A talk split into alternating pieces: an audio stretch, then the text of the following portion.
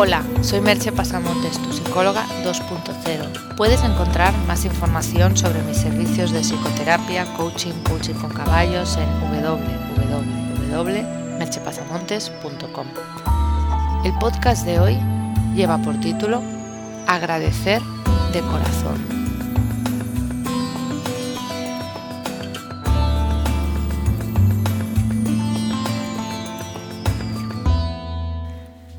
Si bien todos sabemos que es de bien nacido el ser agradecido, el agradecimiento no es algo que se practique con la suficiente frecuencia. Muchas personas consideran que tienen una especie de derecho natural a recibir ciertas cosas y que por tanto no tienen por qué agradecerlo.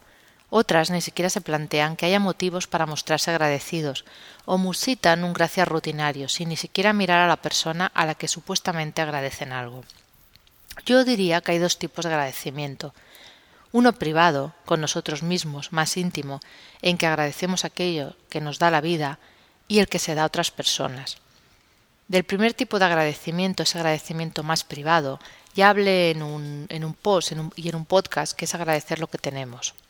En él hacía incidencia en ser conscientes de todo lo que tenemos en nuestra vida para agradecer y en vivir más en el presente, maravillándonos de todo lo que tenemos y disfrutamos, Proponía también unos ejercicios. Uno de ellos, practicar el Naikan, os lo voy a volver a proponer. El Naikan es el arte del agradecimiento. Se trata de sentarte durante un tiempo. Se recomienda hacerlo 30 o 40 minutos al día, pero me imagino que esto te resultará excesivo, así que lo puedes hacer una vez a la semana o cada 15 días, cuando te vaya bien. Y en ese rato que te sientas, escribir todo lo que has recibido ese día, hasta la cosa más pequeña. No te olvides de nada, por insignificante que parezca. Que salga agua del grifo te puede parecer una nadería, pero para muchas personas sería un lujo o un milagro.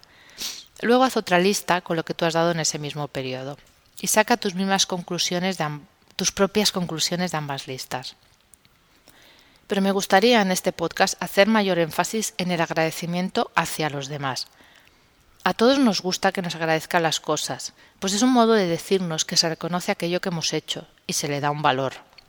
No quiere decir eso que todo lo que hagamos lo hagamos para que nos lo agradezcan o nos lo reconozcan, pero que eso suceda nos deja, no deja de ser un refuerzo positivo. Y no siempre tiene que ser un gracias el modo de demostrar ese agradecimiento. Si por ejemplo he hecho una comida especial y mis comensales se la comen con gusto y la disfrutan, Posiblemente no necesito ni que me den las gracias, pues su comportamiento me las ha dado. Del mismo modo, un gracias dado con el corazón puede ser muy gratificante. Demuestra además que no das por hecho que el otro tuviera ninguna obligación de hacer eso o de hacerlo de ese modo. Si pides un café en un bar es lógico que te lo sirvan, pero eso no te exime de dar las gracias, y todavía más si la persona lo ha hecho poniendo una atención especial. Y a ser posible, hazlo mirándole a la cara, no unas gracias dadas a la barra del bar por lo bajo. Las relaciones sociales se mantienen cuando existe una cierta reciprocidad y equilibrio en la relación. Si una persona da siempre, por muy a gusto que lo haga, acabará sintiéndose defraudada o cansada. Si vemos que alguien recibe siempre y no da, y no da nada a cambio, nos cansaremos de esa persona.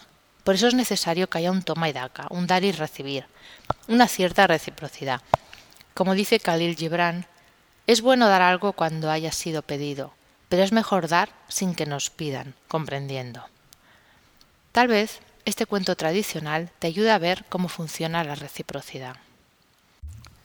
Dormía tranquilamente un león cuando un ratón empezó a juguetear encima de su cuerpo.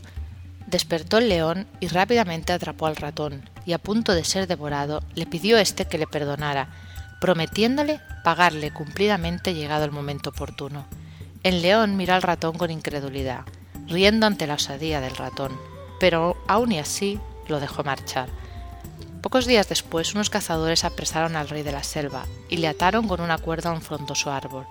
Pasó por ahí el ratoncillo, quien al oír los lamentos del león corrió al lugar y rolló la cuerda, dejándolo libre. Días atrás le dijo, me miraste con sorna, pensando que nada podría hacer por ti en agradecimiento. Ahora la vida te ha mostrado que hasta el ser más pequeño e insignificante te puede resultar de ayuda.